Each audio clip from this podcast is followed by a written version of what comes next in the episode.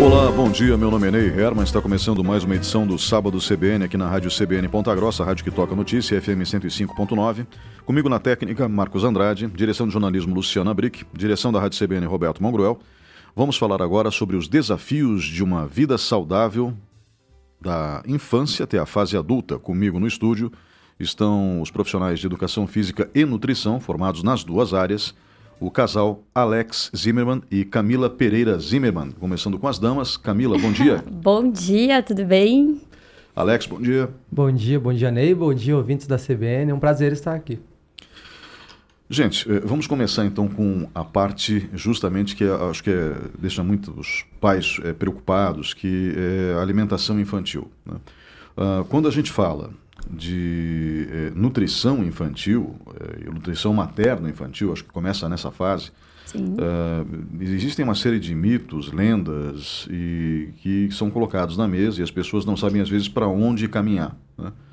Eh, Camila, eu gostaria que você falasse um pouquinho justamente sobre eh, essa fase, a fase materno-infantil a alimentação da criança começa já dentro da barriga da mãe. Seria isso? Exatamente. É um ótimo ponto, né? Porque uma grande confusão que tem é que as, as mães, as famílias, elas vão achar o quê? Que a alimentação da criança começa a partir do momento que ela vai começar a comer os alimentos. Mas na verdade, não, já começa na barriga da mãe. Por quê? Por volta de 16 semanas de gestação, esse feto ele já começa a engolir um pouco de líquido amniótico, ou seja, ele já vai começar a sentir um pouco dos sabores aí. Então entra muito as preferências da mãe, né? O que que essa mãe come, o que que essa mãe consome, né? Que já vai começar a influenciar os hábitos dessa criança. E aí eu falo, eu sempre falo que a gente vai um pouquinho antes disso, né, o Alex? A gente sempre discute muito isso, que é o que? O fator da epigenética, que é tudo aquilo que a gente viveu, os nossos pais viveram, os nossos avós viveram de hábitos de vida, não só hábitos alimentares, vão influenciar sim nos hábitos e nas preferências alimentares dessa criança. Então a gente acha é muito errado pensar que a alimentação é só o ato de você comer. A alimentação ela tem influência sim dos hábitos de vida dos nossos pais e dos nossos avós também. Então, por isso que a nutrição ela é tão importante na fase até pré-gestacional. E outro mito, né, que eu falo que coitado da gestante, né? Porque todo mundo acha que é ah, o que a mãe tá comendo vai influenciar, mas na verdade não. Existe a genética, né, da mãe e do pai. Então também tem uma parcela de culpa aí, né, de responsabilidade do pai quando a gente fala em, em alimentação, em hábito dessa criança. Claro que existe um pouco mais, a gente vai, né, um pouco mais do que essa mãe está consumindo na gestação. Ah, é uma mulher que tem preferência por doce. Com certeza, é uma criança que vai ter um paladar um pouco mais para o doce. Mas existe sim a influência paterna também na parte genética. A parte genética, ela não vai servir só para moldar, por exemplo, ah, se ela vai ter uma doença ou não, se ela vai ter cabelo claro, cabelo escuro, enfim. Já também na parte alimentar, a genética do pai também influencia. Hum, isso é interessante. Né? Uh, e influencia de que maneira? Você pode explicar melhor? Então, é, você quer me ajudar a complementar posso, a epigenética? Posso ajudar. É, então, basicamente, uh, o que nós somos hoje, vamos tentar simplificar bem, é, vem de... é uma herança genética. Então, vários genes, né? Uh, eu posso pegar um exemplo mais aleatório, assim, para tentar explicar um pouquinho melhor. Então, por exemplo, a minha família tem muito histórico da doença do câncer. Isso veio, é uma herança genética. Então, eu tenho aquele gene. Não necessariamente aquele gene vai ser ativado. Ah, ah, é, ele, ele tá ali, mas ele não necessariamente está expresso, não está ativado. Sim. Mas dependendo do ambiente, dependendo do, do meu estilo de vida, da minha alimentação, aquele gatilho pode ser ativado, né? E isso não vale só para a questão, como a Camila falou, de doenças, mas para tudo, inclusive na questão alimentar também, né? Então, vamos pegar aqui um, um avó, um avô que tiveram bons hábitos alimentares, questão da atividade física também, e foi passado isso para os pais e daí a criança. Então essa criança provavelmente vai ter uma saúde genética, digamos assim, muito melhor. Ela vai estar tá menos uh, à, à questão da sorte, para desenvolver alguma doença ou não, né? Ou para maus hábitos alimentares, do que uma criança que veio de avós mais regrados, pais mais regrados na questão alimentar e de atividade física, né? Então tudo isso vai sendo passado para a gente, né? Hum, ótimo, agora eu consegui entender melhor. Obrigado. Uhum. Bom, uh, então durante a gestação a mulher tem que tomar, obviamente, muito cuidado com aquilo que está ingerindo. Não é só o, o você evitar tabaco e bebida alcoólica. Né? Exatamente. Então tem que tomar uhum. cuidado com praticamente tudo que você está consumindo naquela, naquele tudo. período de nove meses. Exato. Mas tem a amamentação depois, né? Porque no leite materno essas substâncias também vão estar presentes. Exatamente. Então a gente fala que a amamentação hoje ela é incentivada pelo menos até os seis meses de vida, porque essa criança ainda com seis meses ela não tem prontidão, ela não tem uma maturidade fisiológica para receber alimentos, por exemplo, né? Então, o leite materno, ele é sempre a melhor opção que a gente tem para a criança. Então, a gente fala do fator imune que é passado, né? Então, mães que, de novo, né? A gente vai falar, mães que se alimentam bem, que têm bons hábitos, também vão ter uma melhor qualidade desse leite para passar. É, a gente fala que o leite não existe, existe o mito né, de o leite materno é fraco. Em nenhum momento ele é fraco. Ele vai sempre se adaptando. A gente fala que hoje é o melhor. As fórmulas infantis, existem fórmulas boas, existem. E elas foram feitas para imitar o leite materno o máximo possível. Mas elas não vão ter esse fator, né? Então, ah, a criança está doente, a mãe consegue produzir mais imunoglobulinas, ela vai passar um fator imune melhor para essa criança, né? Então, o leite materno sempre vai ser a melhor opção. Sempre. Eu fico curioso em relação à, à, alimentação. Então, vamos lá, né? Porque então nessa fase é a mulher que está alimentando o, o, filho indiretamente, ou seja, na gestação e depois no período de amamentação. Um, e hoje a gente tem muita comida pronta, né? tem muitos alimentos que são é, é, assim industrializados e está tudo bem. Né? O, o, problema é, o, é, a forma que a gente consome, não é o alimento em si e a quantidade que a gente ingere. Né? Aí vocês vão poder discorrer melhor sobre isso durante o programa. Mas uh, como que deveria ser uma alimentação ideal de uma gestante e depois uma mulher que está amamentando? Olha que maravilha, é ótimo, porque gestante é meu, meu público, né? Então, é bem importante porque hoje eu falo que eu fico impressionada com a quantidade de mulheres que de gestantes, né, que aparecem com patologias que vieram decorrentes da gestação.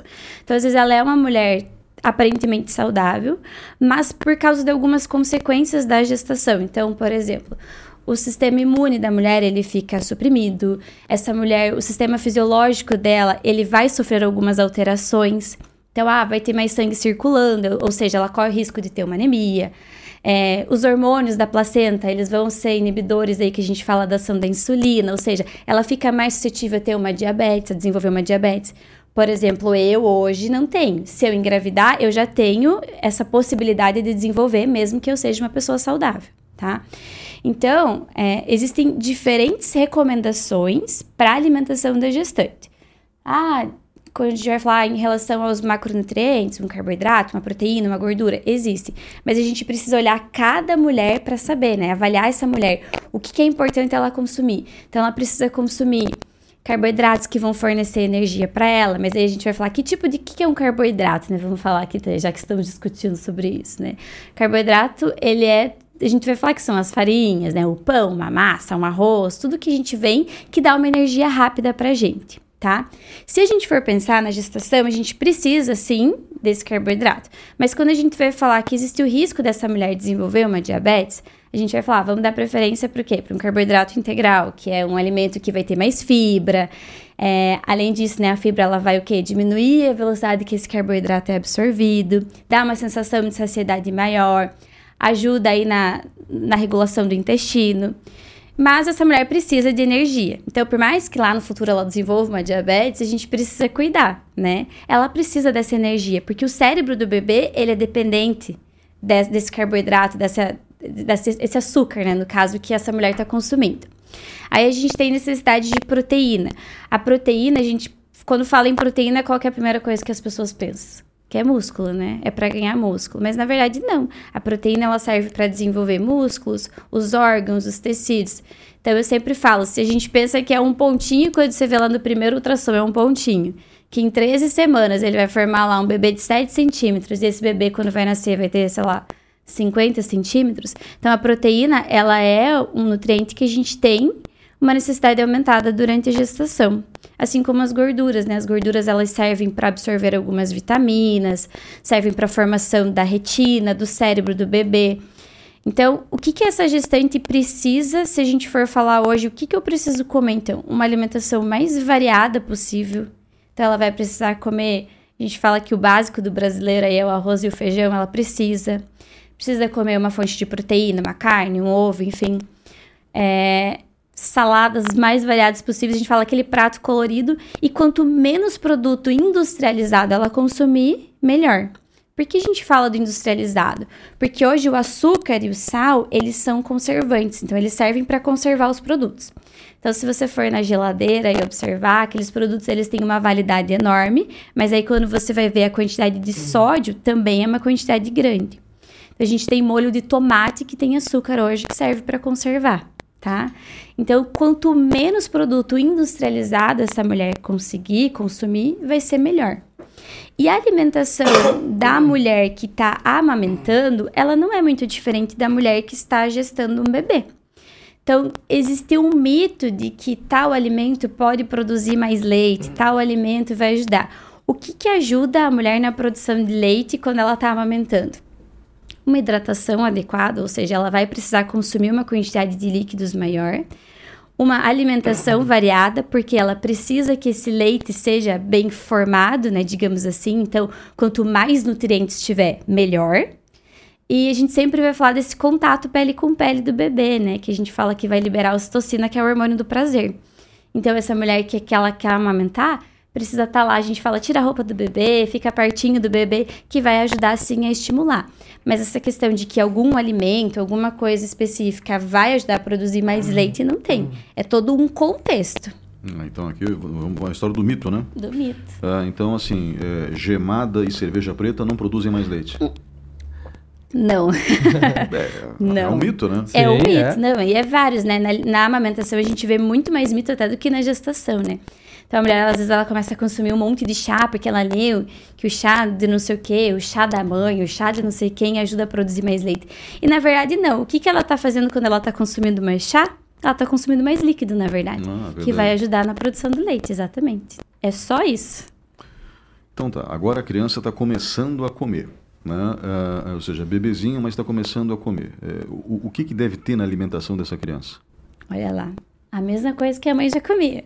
Na verdade, assim, a, a, introdução alimentar que a gente fala, vai acontecer por volta dos seis meses, como eu expliquei, por causa desse amadurecimento fisiológico do bebê. Então, por volta dos seis meses, a gente fala que ele tem sinais de prontidão. O que, que é isso? É um bebê que consegue ficar sentado com o um mínimo de apoio, ele já sustenta o pescoço. Eu sempre falo, imagina você comendo deitado. Não existe um risco de você se afogar? Se teu pescoço ficar pendurado? É a mesma coisa com o bebê. Então a gente precisa que esse bebê esteja pronto para receber os alimentos.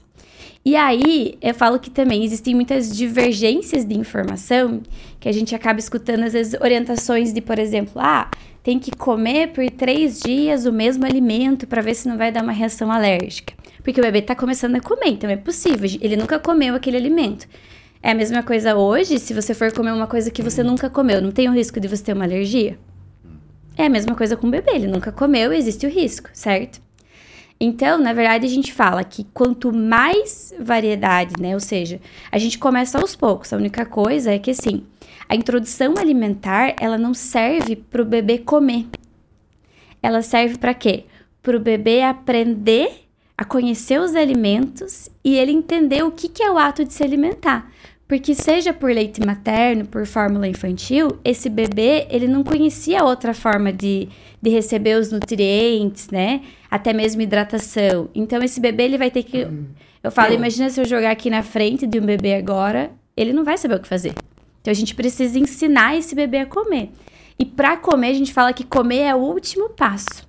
Né? Ele precisa primeiro tolerar os alimentos, ou seja, ele tem que interagir, manipular, ele tem que cheirar, colocar na língua. Tem muita criança, tem mãe que fala às vezes, nossa, mas ele só pôs na boca e cuspiu. Eu falo, não, ele já pôs na boca. Isso já é uma parte da experiência, né? Comer vai ser o último passo. E aí, comer, a gente fala que até um ano de idade não existe. O que, que vai sustentar esse bebê até um ano de idade? O que, que vai dar energia para esse bebê? É o leite, materno ou fórmula tá? A alimentação nos seis primeiros meses, ou seja, dos seis meses até um ano de idade, ela é complementar ao leite. Depois de um ano, a gente sofre essa transição.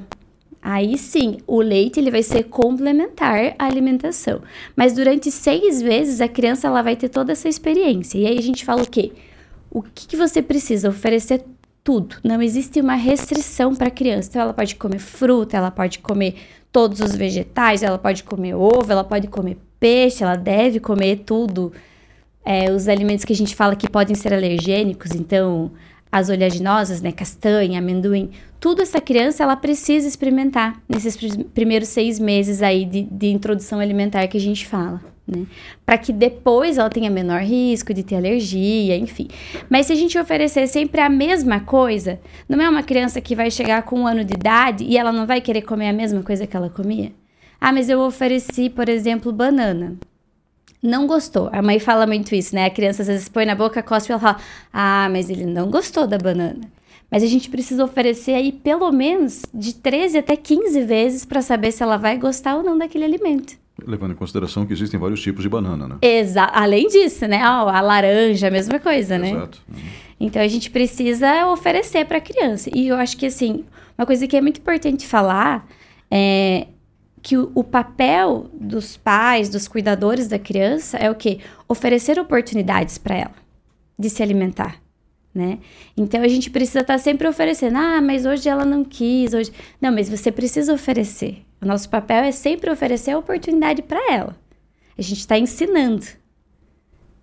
Eu, eu gostaria de, de, falar um pouquinho sobre essa questão da, da alimentação. A gente fala tanto de alimentação saudável, algumas coisas a gente já sabe, aliás, os nossos ancestrais já faziam isso.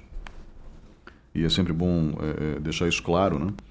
Uh, a gente introduziu a alimentação industrializada, rica em, em sal para conservar, né? e açúcar também, como uhum. a Camila Zimmermann aqui já falou.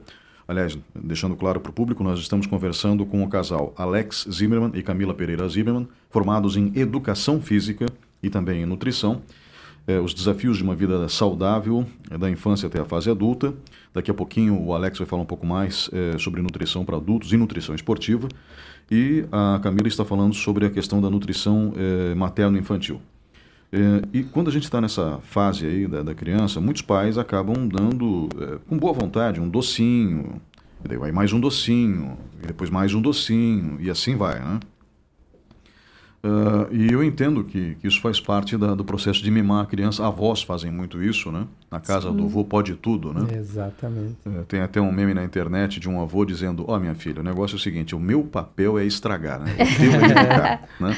Eu vou estragar, depois você arruma. É, exato. Então, assim, uh, dentro dessa linha de raciocínio, que tipo de alimento a gente introduz à criança, né? E como deixar isso saboroso também, acho que isso é importante. Um, existem tantos alimentos que são ricos né, em, em, nutrientes, por exemplo, o espinafre. Né, as pessoas chegaram a criar um desenho animado para falar do espinafre, que foi o Popeye. Popeye né? Exatamente. E que realmente é rico em ferro, né? É um alimento muito interessante e saboroso. Né? Uh, então, eu gostaria que você falasse um pouquinho sobre essa introdução de uma alimentação saudável ainda nesse, nesse eh, início da, da, da vida da criança, para que ela se habitue com isso na sequência. Exatamente. Uma coisa que você falou é bem interessante, porque hoje o que, que é mais fácil? Você comprar um alimento pronto ou você cozinhar em casa? É muito mais fácil você comprar o que é pronto, né? E a indústria de alimentos, ela faz isso, ela vende isso. É tanto é que a gente fala do, do corredor da tortura lá no mercado, né? Que você passa e é tudo baixinho, já para as crianças passarem, até a gente passa ali, dá uma baixadinha, né? Então, assim, hoje é muito mais fácil. E pense, a nossa vida é tão corrida, né? Como pais, é muito difícil ter pai ou mãe que fique em casa para poder cozinhar para essa criança, né? Então a gente tem muitas estratégias que a gente fala para usar. Então eu sempre falo: ah, tenta fazer a marmitinha da criança, deixar congelado para ficar mais fácil, né? Até os, dos, os seis primeiros meses, a gente existe, existe a recomendação da gente não colocar sal. Por quê? Porque o que, é que, o que tem ali, por exemplo, nos, nos alimentos, é no arroz, no feijão, etc., enfim, ele já tem a quantidade de sódio suficiente para o bebê, tá? Então a gente não tem. Ah, mas quer dizer que vai ser uma comida sem tempero? Não, porque a gente, quando cozinhava em casa, a gente colocava muito tempero natural. Tanto é que o Alex, toda vez que sobrava a comida do nosso filho, o Alex comia o resto da comida. Eu então ela me não... habituando a, a comer, comer, sem sal. Sem sal. Por causa dessa fase, né? Então, para você ver, eu já, já quero fazer um link também. Uh, né, quando você falou da questão do, ah, do chocolate da criança, porque é uma comida muito mais saborosa, né? E o que a gente sabe é que essa questão de sabor, ela tem muito a ver com as nossas papilas gustativas na nossa língua. E há aproximadamente umas duas semanas você já consegue habituar as tuas papilas gustativas com um novo sabor ou sem o sabor. Então, por exemplo, café. Café sem açúcar, se você ficar umas duas semanas insistindo em tomar o café sem açúcar, você provavelmente já vai habituar as suas papilas gustativas àquele sabor, já vai conseguir sentir mais os gostos do café mesmo, né? Isso vale para o chocolate, passando para o chocolate amargo, mas isso é muito válido para a criança também. Então, por exemplo, a criança não teve a experiência daquele doce ainda, não teve a experiência de, de um, sei lá, de uma balinha, alguma coisa assim. Então, para ela, tudo que ela estiver conhecendo, o espinafre, a cenoura, já vai ser saboroso, porque as papilas gustativas dela não estão ainda, não foram expostas a todo aquele né? Isso. Aquele conteúdo de açúcar, de sal e de todos esses conservantes, né? E entrando, complementando, né? É um dos motivos pelos quais, quando a gente vai começar a oferecer os alimentos para a criança, a gente oferece os alimentos de maneira separada. Porque a gente tem mania de misturar o arroz, o feijão, junto com a carne, com não sei o quê. Uhum. Pro, pro bebê que tá na, começando a alimentação, a gente vai oferecer tudo separadinho para ele. A gente não vai fazer aquela maçaroca que a gente gosta de fazer. Porque ele não conhece o sabor que o arroz tem. Ele não conhece o sabor que o feijão tem a banana, enfim. Então a gente oferece ah, só o arroz, daí depois só o feijão, só a carne, só o espinafre, a cenoura, enfim. A gente oferece separado por quê? Porque ele precisa conhecer. Muito do que a gente usa de tempero, a gente fala do, do sal, principalmente, é para mascarar até o, o, sabor do próprio alimento. Se a gente começa a tirar o sal, por exemplo, é uma experiência que a gente pode fazer, né? Você começa a tirar o sal, você vai começar a sentir de verdade qual que é o sabor do feijão, qual que é o sabor que o arroz tem, né? A mesma coisa, quem é acostumado, vou falar, o abacate, né? O abacate com açúcar. Uhum. Eu como abacate? Como com açúcar. Tá, mas então experimenta tirar o açúcar para você sentir o sabor do abacate mesmo. E é isso que o Alex falou. Se a gente começa, a gente se acostuma, sem problema nenhum. É, eu posso relatar que eu parei de tomar café com açúcar é, através da insistência. Né? Então, eu aprendi isso com um conhecido meu, uhum. muito tempo atrás, né? que é, tomava o café sem açúcar, eu achava aquilo estranho no começo. e daí, na sequência, é, acabei me adaptando a essa é, tendência. Na realidade, não, não foi ele, o empresário do ramo de veículos foi uma empresária advogada aqui de Ponta Grossa, é, muito respeitada na cidade, que é a Liliana Tavarnado. Ela acabou me ensinando a tomar o café sem açúcar. E esse café sem açúcar entrou na minha alimentação e teve um efeito bem interessante. Né? Teve um efeito bem interessante, porque como eu consumia muito café, consumia muito, muito açúcar. açúcar. E acabei diminuindo então o volume de açúcar por causa disso. É, esse tipo de, de, insistência que deve ser é, valorizada, então, é, por parte do pai, principalmente na, na, alimentação da criança e da mãe também? Exatamente. Esse a gente fala, oferecer os alimentos separados, é, introduzir uma variedade de alimentos. Então, é, quando nós somos adultos, essa é uma diferença que a gente tem também da alimentação infantil. Quando a gente é adulto, a gente quer o quê? Rotina, certo?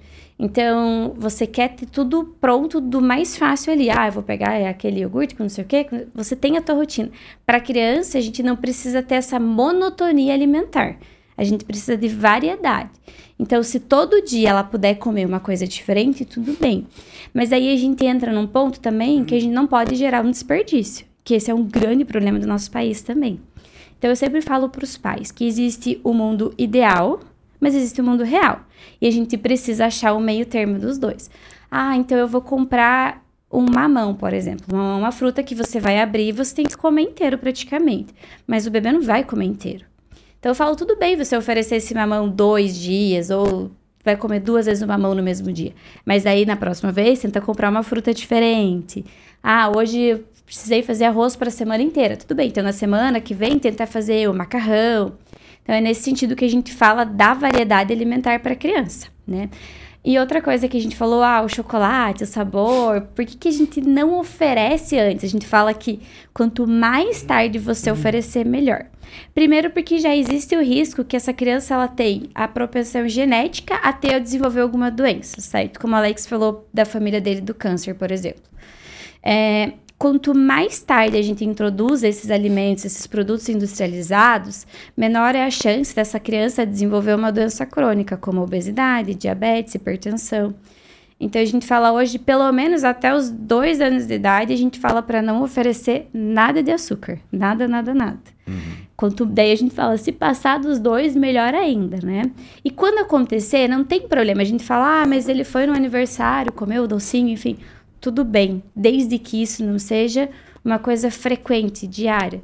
Porque vai acontecer, né? Não dá pra gente também colocar a criança numa bolha de vidro e achar que não vai acontecer, que ela não vai na casa da avó e não vai comer um pirulito. Tudo bem, mas isso só não pode se tornar uma coisa frequente do dia a dia dela. Hum, não entendi. E, e, pelo menos até os dois anos, então, tentar evitar açúcar, ok, né? É, e também excesso de sal. Né? Exatamente. Então, ok. Então, é, fica a dica aqui.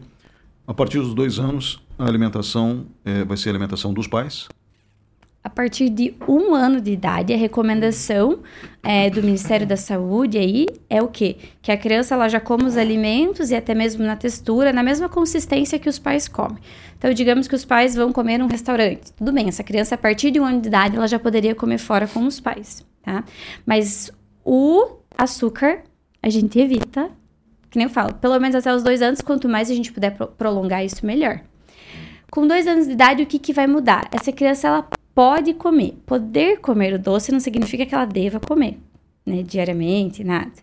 Mas a alimentação dela, ela continua sendo a mesma. O, qual que é a grande diferença? A gente tem que pensar assim, de uma criança para um adulto, existem ah, a necessidade de cálcio, de, de cada nutriente, por exemplo, ela é diferente. Mas por mais que você e o Alex, digamos que tenham a mesma idade, não vai ser igual. Existe uma recomendação? Existe.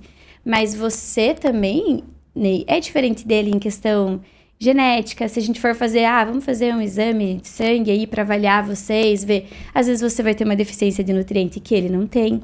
Então eu falo, por mais que existam recomendações gerais, a gente precisa olhar é, cada pessoa, cada indivíduo é, sozinho, né? Porque cada pessoa é única, cada pessoa tem suas particularidades e suas necessidades também. É, para que as pessoas entendam como isso é, é verdade, né, todos aqui é, já ouviram falar, e muitos viram inclusive os programas do Jô Soares.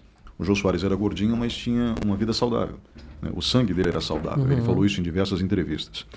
Já o meu pai, também falecido, né, ele era magro, né, mas o sangue dele produzia gordura. Então ele tinha que ficar tomando medicamentos para evitar essa produção de gordura, uma gordura nociva.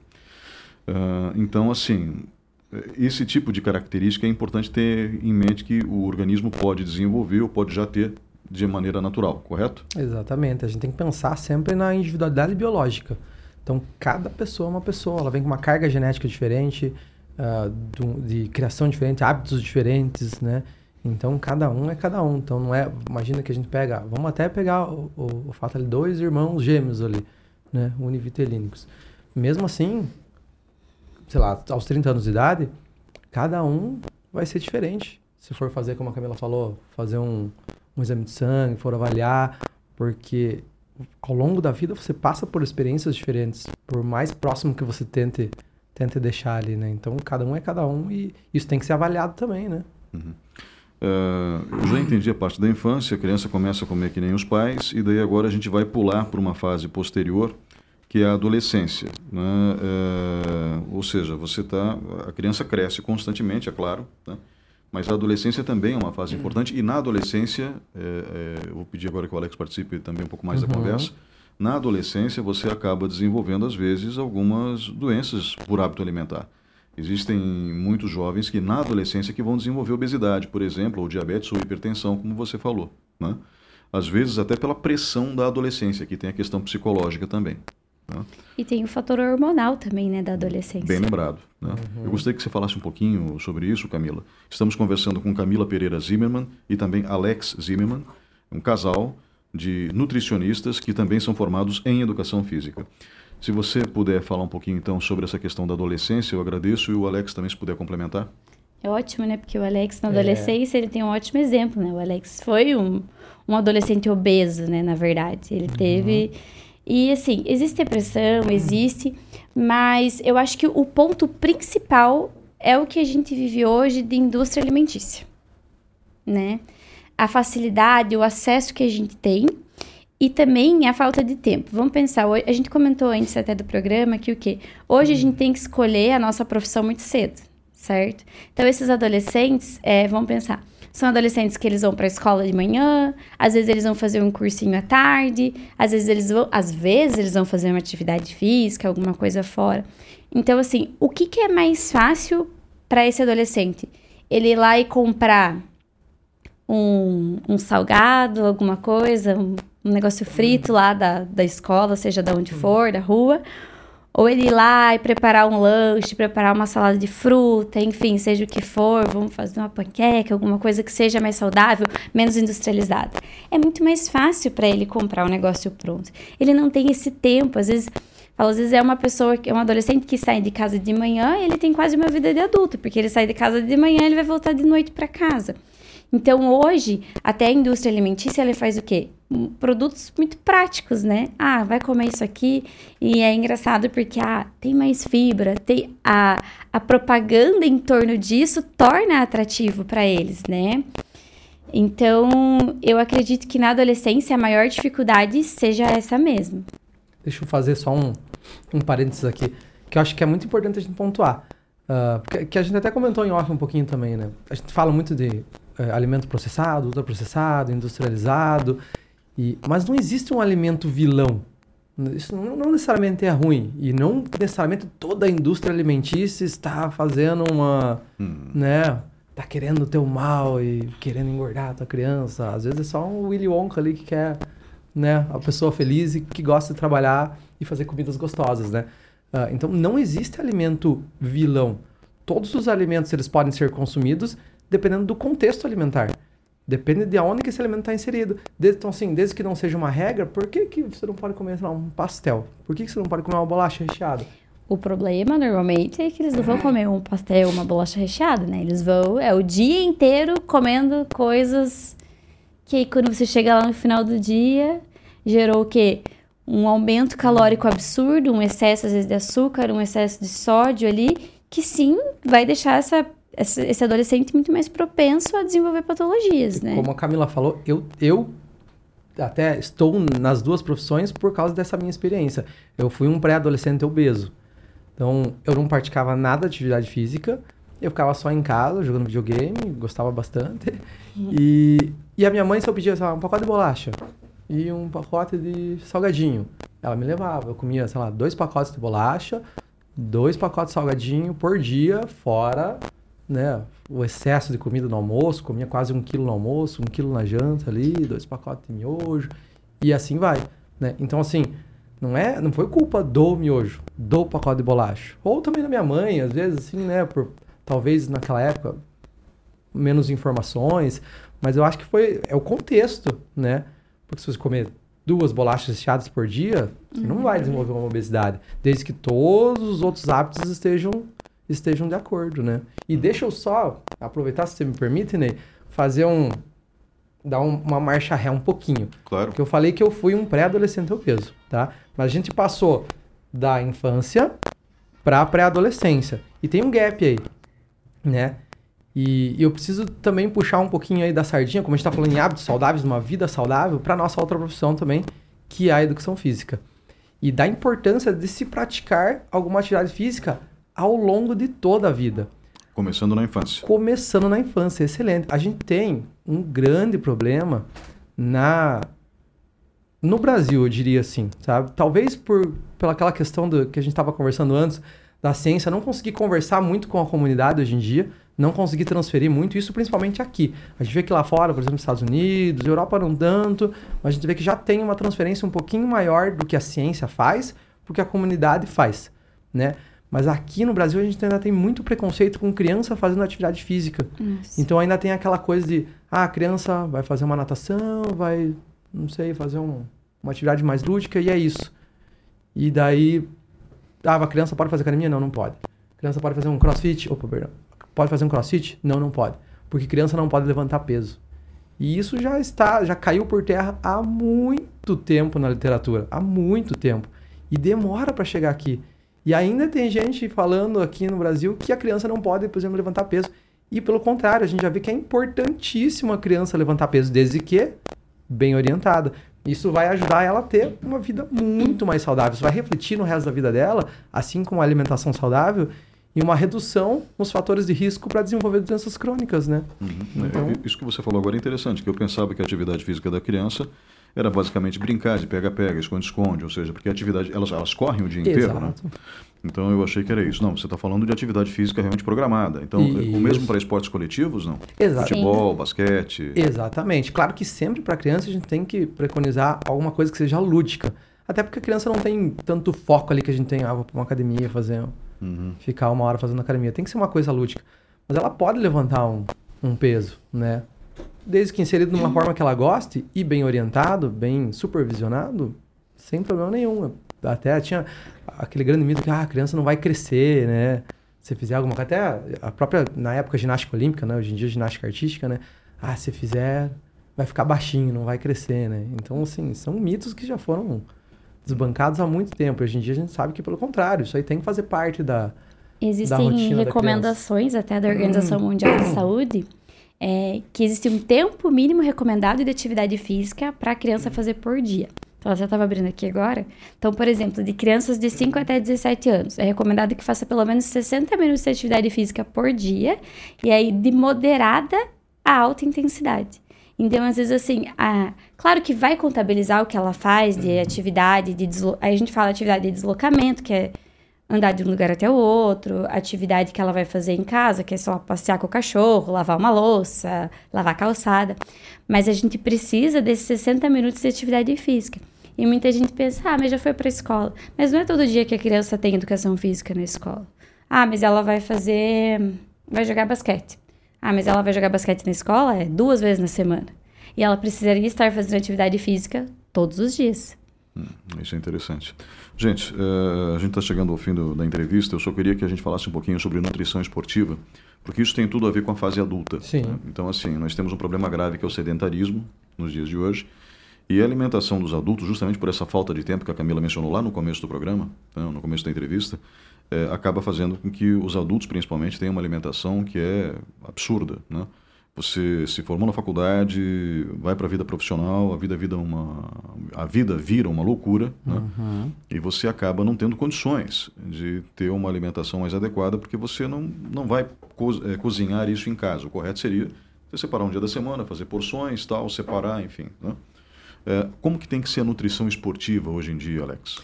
A nutrição esportiva ela tem que ser hoje em dia né, inclusiva e individualizada. Então, o primeiro ponto é aquele que a gente comentou: nenhum alimento é vilão. Então, você tem que analisar e levar em conta cada pessoa e a rotina dela. Antes, antes de nós nos formarmos em nutrição, o grande problema que a gente via quando a gente ia procurar, e geralmente a gente procurava no nutricionista esportivo, né? Ah, vou no nutricionista esportivo.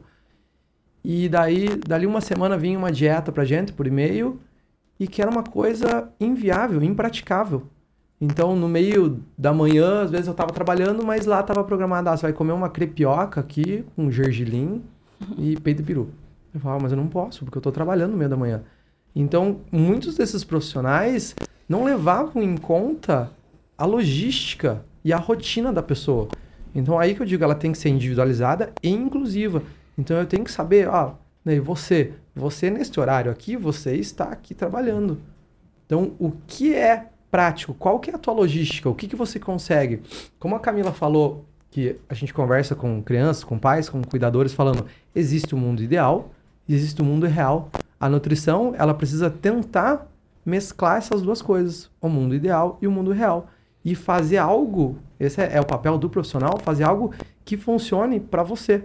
Para a realidade da pessoa também, né? Exatamente, porque não adianta eu querer Existe uma, uma nutrição perfeita, uma nutrição ideal? Existe. Mas não adianta eu te prescrever uma dieta perfeita se ela não é praticável por você. Se dentro da logística do teu dia a dia, ela não funciona. Hum. Estimular o organismo a manter sempre a energia em circulação é, com é, pequenas refeições intermediárias. Então você toma o café da manhã, uma fruta às 10 da manhã, é, almoça ao meio-dia, come uma barra de cereal às 3 horas da tarde e daí você janta. Isso estimula o metabolismo? Então, esse é um mito, é mais ou menos um mito, né? Uhum. Esse veio de um estudo bem antigo, voltado bem da nutrição esportiva, que é o estudo de Phillips. E o que, que ele, ele quis descobrir? Ele quis descobrir como que funcionava quem tinha a maior síntese proteica muscular, no caso. Tá? E ele pegou três grupos de pessoas. Para um grupo, ele padronizou a dieta de todo mundo. Para um grupo, ele deu a única fonte de proteína 80 gramas de whey por dia, uma dose. Para o segundo grupo, ele deu duas doses de 40. E para o terceiro grupo, ele deu quatro doses de 20 gramas, fracionadas no dia. E ele descobriu, foi lá analisando, que o grupo das quatro doses de 20 teve uma maior síntese proteica. Por quê? Porque a cada momento do dia você sinalizava proteína para o teu corpo. Então você digeria, teu corpo digere essa proteína, libera aminoácidos, teu corpo pega esses aminoácidos e forma proteínas para onde precisar, não só para o músculo, cabelo, unha, etc e tal, né? Então daí ele montou o gráficozinho lá, botou no artigo e esse artigo começou a correr o mundo. E daí, às vezes, talvez por essa dificuldade dessa transição, né, que a gente comentou, da ciência para a comunidade, o pessoal começou a falar: ah, tem que comer 3 em 3 horas, ah, tem que comer 3 em 3 horas por causa do metabolismo. Mas não, não foi isso, na verdade, que ele quis dizer. O que ele quis dizer é que você precisa sinalizar a proteína, vai, a cada 3, 4 horas, para o teu corpo não degradar músculo para utilizar em outra em outro órgão ou outro grupamento muscular, né? Então, não necessariamente, eu brinco assim, tipo, ah, talvez comer uma fruta ali no meio da manhã, só uma fruta, é legal, é legal, mas você tem ali basicamente uma fonte, vamos pegar uma banana, uma fonte de carboidrato. Mas aonde que está a fonte de gordura e a fonte de proteína? Então tem que ter uma refeiçãozinha ali no meio da manhã, porque você precisa sinalizar para o teu corpo que está entrando aquele nutriente, né? Então, mas não é essa a questão do metabolismo, é mais a questão de sinalizar para o teu corpo o nutriente que está entrando, né? Conversar com quem entende é outra coisa. Né? parabéns, parabéns, Alex. Parabéns. obrigado. Uh, Alex, uh, então tá. Então, isso faz parte da nutrição esportiva que pode ser muito bem acoplada à alimentação cotidiana de alguém, é isso? Exatamente. De deve ser, na verdade. Porque a nutrição esportiva é uma nutrição que tem que ser para todo mundo, né? Até porque, hoje em dia, o ideal, eu sei, a gente tem, né? É muito difícil hoje na nossa correria você adicionar o esporte ali na, na rotina das pessoas. Mas hoje em dia, o Ministério da Saúde, a Organização Mundial da Saúde, todo mundo né, já está incentivando. A gente tem academias ao ar livre aí, né? Por exemplo, da Prefeitura de Ponta Grossa. Então, muita coisa que. Muitos programas que incentivam a prática da atividade física. Então, a nutrição esportiva, ela é uma nutrição geral, na verdade, hoje em dia. Né? Eu tenho que pensar na população em geral, não posso pensar só em atletas. Né? É, eu, eu, quero focar contigo também justamente nessa questão do esporte agora para os adultos. Né? Então, é, a gente tem aquele famoso barrigudinho que vai jogar futebol uma vez por semana. Né? É, é, e antes que você que tem a barriga se ofenda, eu também tenho. então, você não precisa que está me ouvindo se ofender. Uh, dentro dessa, dessa, dessa linha, isso não é o adequado. Né? O adequado é que a pessoa faça exercício de preferência todo dia ou no mínimo quantas vezes por semana? Aí entra muito daquela recomendação da Organização Mundial da Saúde que a Camila comentou. Quanto mais. É, a Organização Mundial da Saúde recomenda, na verdade, ela tem uma, uma nomenclatura que ela fala exercício vigoroso. Mas ela tem pelo menos 120 minutos, 140 na verdade, 140 minutos de atividade física de moderada, vigorosa intensidade por semana, né? Então, mas assim, daí se você diminui a intensidade, ela recomenda um pouco mais. Se você aumenta a intensidade, ela recomenda um pouco menos. Mas basicamente é você ter pelo menos 140 minutos de atividade física por semana. Um pouco mais de duas horas. Exatamente. Uh, isso pode ser separado em alguns dias, então? É, o ideal é que seja separado, na verdade. Né? Até porque, por exemplo, você vai pegar uma pessoa que vai sair do sedentarismo e ela vai entrar ali com duas horas de atividade física em um dia só, uh, talvez seja acabe sendo prejudicial para ela, né? Ela vai ficar com muita dor no dia seguinte, vai atrapalhar as atividades do dia a dia, né? Então o ideal é que seja realmente uh, particionado isso aí durante a semana. Muito bem. Uh, fica aqui o agradecimento da Rádio CBN ao casal Alex Zimmermann e também Camila Pereira Zimmermann, nutricionistas, professores de educação física, que conversaram com a gente ao longo dessa última hora sobre os desafios de uma vida saudável da infância até a fase adulta. Eu quero parabenizar vocês pelo trabalho que vocês estão desenvolvendo, é muito importante para a sociedade. Aliás, vocês também têm uma academia de crossfit, né? Exatamente. Acho que é a primeira da cidade. Isso, aham. Uh -huh. Crossfit Ponta Grossa, fica lá na Avenida Monteiro Lobato, no Jardim Carvalho. Uh, então é uma modalidade que a gente acredita muito, a gente vive isso há quase 10 anos, tanto é que a gente trouxe essa modalidade aqui para a cidade, né? Então, uh, e é lá que a gente atende também na nutrição. Então a gente tenta juntar as duas profissões para realmente levar para a comunidade esse mantra de uma vida mais saudável, né? Camila, muito obrigado também. Obrigada a vocês pelo convite. Foi muito bom estar aqui. Uhum. E Alex, obrigado a você também. Muito obrigado, Ney. Obrigado, ouvintes. Foi um prazer. Meu nome é Ney Herman, comigo na técnica Marcos Andrade, direção de jornalismo Luciana Brick, direção da Rádio CBN Roberto Mongruel. Vamos para um breve intervalo, repórter CBN na sequência e voltamos daqui a pouco com o Sábado CBN.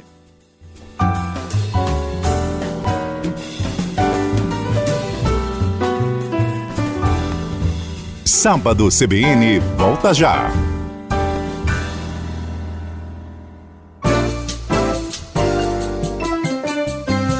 A jogada mais bonita.